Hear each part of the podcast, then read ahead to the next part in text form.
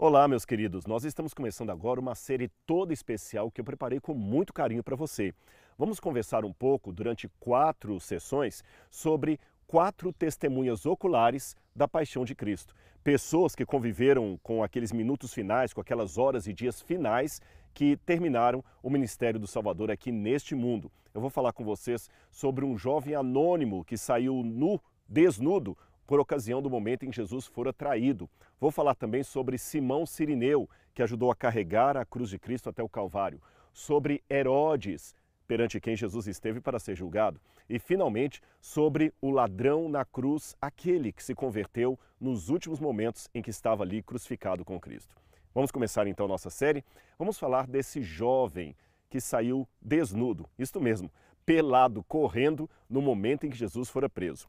A sua história, ou melhor, o seu episódio, porque é a única coisa que temos dele, está no Evangelho de Marcos, capítulo 14, versículo 51. Se você tiver uma Bíblia aí, acompanhe a leitura comigo, tá bem? É Marcos, capítulo 14, verso 51. Se não tiver uma Bíblia, ouça com calma a leitura do texto e depois você pode conferir no livro sagrado. Eu vou ler para você.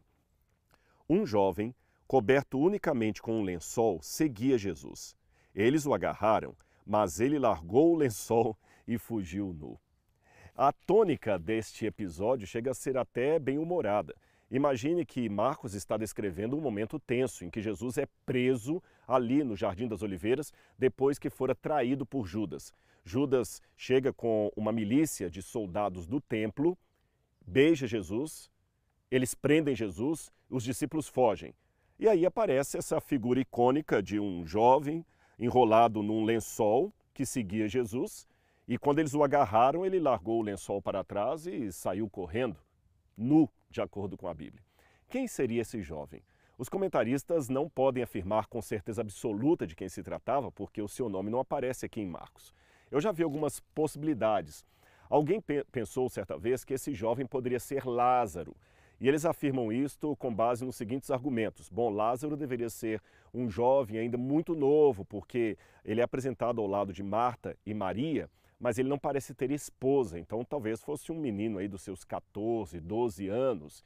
E talvez pelo fato de Lázaro morar, morar em Betânia, que era na encosta do Monte das Oliveiras, do outro lado oposto a Jerusalém, talvez ele estava seguindo Jesus ali de longe e acabou sendo apanhado por eles e saiu correndo.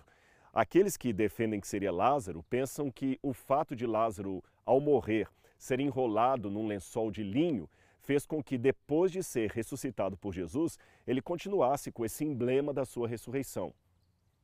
Pode ser. Eu, particularmente, não vejo muito sentido nisso, mas também não vou descartar 100% a possibilidade. Outros pensam que aquele jovem que foi agarrado ali poderia ser aquele jovem rico que certa vez Jesus encontrou e falou: Senhor, o que eu farei para herdar a vida eterna e tudo mais? E Jesus falou: Olha, uma coisa falta a você. Vai, vende tudo que você tem, dê aos pobres, depois venha e siga-me. E aquele jovem saiu triste porque era dono de muitas riquezas.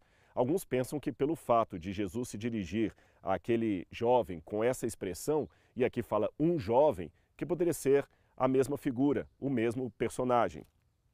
Talvez, não sei. Mas tanto nesse caso como de Lázaro, eu vejo que a probabilidade maior é que talvez não seria. Mas existe uma terceira chance. E esta talvez seria aquela em que eu, ainda que hipoteticamente, posso apostar as minhas fichas. Quem sabe esse jovem anônimo que aparece aqui no Evangelho de Marcos não seria o próprio Marcos colocando de maneira assim embutida, digamos, ou subliminar, uma assinatura dele mesmo no Evangelho. Há muitas pessoas que pensam que poderia ser assim mesmo, que aquele jovem anônimo seria o próprio Marcos, ou João Marcos, aquele que escreveu o evangelho que está na Bíblia em segundo lugar, porque você tem Mateus e Marcos, porém foi o primeiro dos quatro evangelhos a ser escrito. Quando a gente vai em Atos, capítulo 12, versículo 12, nós aprendemos uma coisa a mais a respeito desse Marcos, ou como eu falei, João Marcos, que seria o seu nome completo. Atos, capítulo 12, versículo 12, eu tenho a seguinte informação aqui. Ao se dar conta disto, Pedro resolveu ir à casa de Maria, mãe de João, também chamado Marcos, onde muitas pessoas estavam congregadas e oravam. Quando Pedro foi preso em Jerusalém, ele voltou para a casa dessa Maria. essa Maria tinha uma casa que era justamente o cenáculo. E só para você ter uma ideia, o cenáculo foi onde Jesus celebrou a Santa Ceia com seus discípulos e onde os discípulos receberam o Espírito Santo naquela tarde do Pentecostes, quando eles estavam em Jerusalém. Ou seja, havia a casa dessa Maria, não é a mãe de Jesus nem Maria Madalena, é uma outra Maria. Ela era talvez discípula de Jesus, uh, fazia parte do secto de Jesus, apoiava o ministério de Jesus e tinha um filho chamado João Marcos. Ela emprestou o terraço da casa dela, o cenáculo, para que Jesus tivesse a última ceia com seus discípulos. Depois também a sua casa foi o ponto de encontro de todos os discípulos que estavam em Jerusalém quando eles receberam a chuva do Espírito Santo, o batismo do Espírito Santo. E quando Pedro foi sentenciado à prisão e acabou saindo de lá, ele foi para essa casa. Quando vamos ao verso 25 de Atos capítulo 12, nós temos outra informação sobre esse João Marcos. Diz assim: Barnabé e Saulo, cumprida sua missão, voltaram de Jerusalém trazendo consigo João, também chamado Marcos. Então a gente vê aqui que ele era alguém muito próximo de Barnabé, que era condiscípulo com Saulo, o apóstolo Paulo. Quando a gente vai depois ao capítulo 13 de Atos, verso 13, aí nós já temos outra situação interessante aqui. E navegando de Pafos, Paulo e seus companheiros viajaram a Perge da Panfilha. João, porém, deixando-os, voltou para Jerusalém. O que, que esses elementos me ajudam a perceber? Que João era ainda imaturo, muito jovem, talvez não estava acostumado às, às provações da vida, às dificuldades de dormir em fundo de navio, com ratos no porão ali, a passar as dificuldades que Paulo, por ser mais experimentado, talvez estivera mais acostumado. Então, resumindo o que vimos até agora, provavelmente João Marcos era filho de Maria, que emprestou a casa dela, o terraço da casa dela, para ser o cenáculo onde Jesus realizou a Santa Ceia. Depois, na casa dela, os discípulos ficaram reunidos em Jerusalém, receberam o Espírito Santo e o filho dela começou a seguir agora Barnabé e Saulo, ou Paulo, na sua missão. Porém, na primeira situação ali uh, de provação, ele abandonou o grupo e fugiu, voltou para a casa da mãe dele. Paulo não gostou nada da atitude daquele menino. E quando a gente vai para Atos capítulo 15, versículo 37, nós vamos ver uma briga que aconteceu motivada justamente por João Marcos. Veja o que a Bíblia diz aqui, Atos capítulo 15, versos 37 em diante. Barnabé queria também levar João Marcos, mas Paulo não achava justo levar aquele que tinha se afastado deles desde a Panfilha, não os acompanhando no trabalho. Houve tal desavença entre eles que vieram a separar-se. Então Barnabé, levando consigo João, João Marcos, navegou para Chipre, mas Paulo, tendo escolhido Silas, partiu encomendado pelos irmãos à graça do Senhor. Então você vê, dois homens de Deus, Paulo e Barnabé, brigaram terrivelmente por causa de João Marcos. Eu fico pensando nesse episódio sobre a ótica de cada um. Sobre a ótica de Paulo, esse menino deu trabalho, ele não está levando a sério o evangelismo. Eu não posso perder tempo com alguém tão imaturo, tão filhinho da mamãe como ele. Vamos pensar o mesmo episódio na ótica de Barnabé. Ele é moço, ele ainda merece uma segunda chance. Paulo, você também foi moço. Você antes perseguiu os cristãos e precisou de uma segunda chance. Uma segunda chance que você agora não está dando para João Marcos. E o próprio João Marcos talvez pensava assim: esse Saulo, Paulo, não pode ser um homem de Deus, porque ele está sendo tão duro comigo esses líderes da igreja, o fato é que a vida dá muitas voltas. E olha que ironia. Você sabia que o Evangelho de Marcos, na verdade, foi escrito sob a orientação de Pedro? Quem nos dá essa informação é Papias, um dos mais antigos escritores da igreja, que no finalzinho ali do primeiro século, início do segundo século, escreveu que Pedro falava e Marcos redigia. Quando Pedro estava em Roma, Marcos era o seu imediato. Ele então, durante algum tempo, foi auxiliar de Barnabé e depois foi auxiliar do próprio apóstolo Pedro. E, com base nas memórias de Pedro, ele escreveu um dos evangelhos que está hoje na nossa Bíblia, que, como eu falei, foi o primeiro dos evangelhos. E quanto a Paulo? Bom, o desfecho mais interessante vai acontecer aqui em 2 Timóteo, capítulo 4, versículo 11 Quando vamos a 2 Timóteo, capítulo 4, versículo 11, olha a surpresa que nós temos. É... 2 Timóteo 4, versículo 11, estou abrindo aqui na minha Bíblia. Olha, acompanhe a leitura comigo. Paulo fala o seguinte: é, somente Lucas está comigo. Ele está falando da prisão para Timóteo. E ele fala: encontre Marcos e traga-o junto com você, pois me é útil para o ministério. Percebeu? Será que aquele jovem que talvez saiu correndo desnudo durante o momento em que Jesus fora preso, seria aquele mesmo que se tornou discípulo de Barnabé, de Pedro e de Paulo?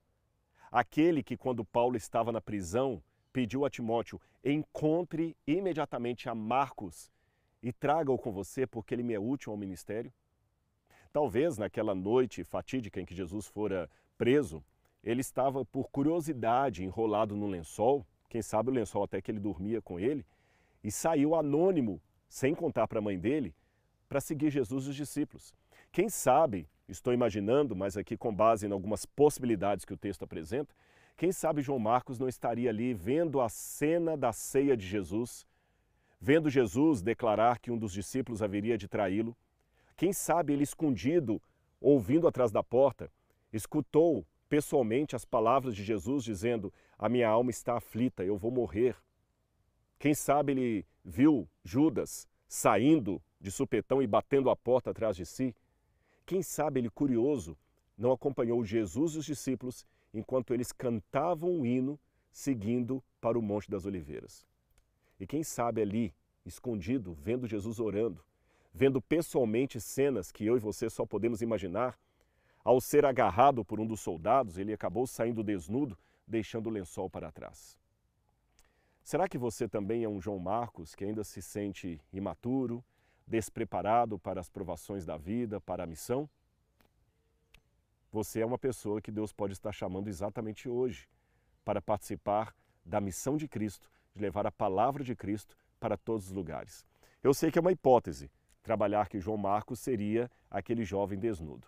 Mas, se for, se for assim, nós temos um exemplo bíblico de que Deus pode usar pessoas, independente da idade, da maturidade, que entreguem o seu coração a Ele.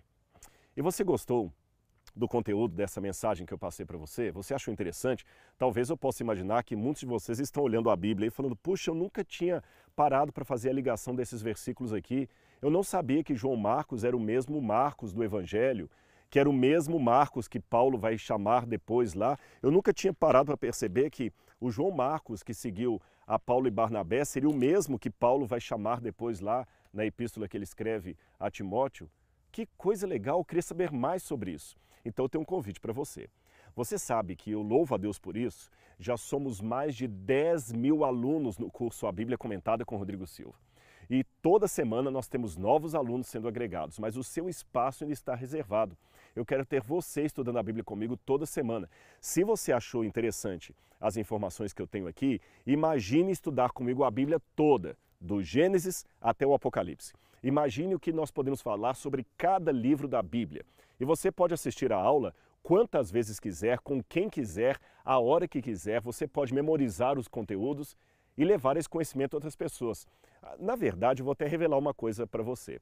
Parte do conteúdo que eu estou dando essa semana é, será uma sessão do mais novo livro que eu estou lançando sobre os últimos dias da vida de Jesus. Estou acabando, está quase no finalzinho. E eu vou fazer uma coisa surpreendente aqui. Se você se matricular no curso A Bíblia Comentada com Rodrigo Silva, se você fizer o pacote de um ano de assinatura, o pacote anual, eu vou mandar de brinde para você o meu mais novo livro. Será um e-book, tá bom? Eu vou mandar de graça para você aí. Você vai receber um código e vai poder baixar o livro de graça. É o meu mais novo e-book sobre a vida de Jesus, sobre os momentos finais da vida de Jesus. O que eu falei aqui estará lá nesse livro, tá bom? E outras informações que eu não estou expondo aqui. Então você quer ganhar o meu livro, o meu e-book? Então é simples. Esta semana eu não posso dá-lo para todo mundo. Se você fizer a assinatura anual esta semana, eu vou mandar o livro de presente para você. Ele está quase no finalzinho, tá certo? Então, que Deus abençoe você e a gente se encontra na nossa próxima reflexão aqui sobre as testemunhas oculares da paixão de Cristo.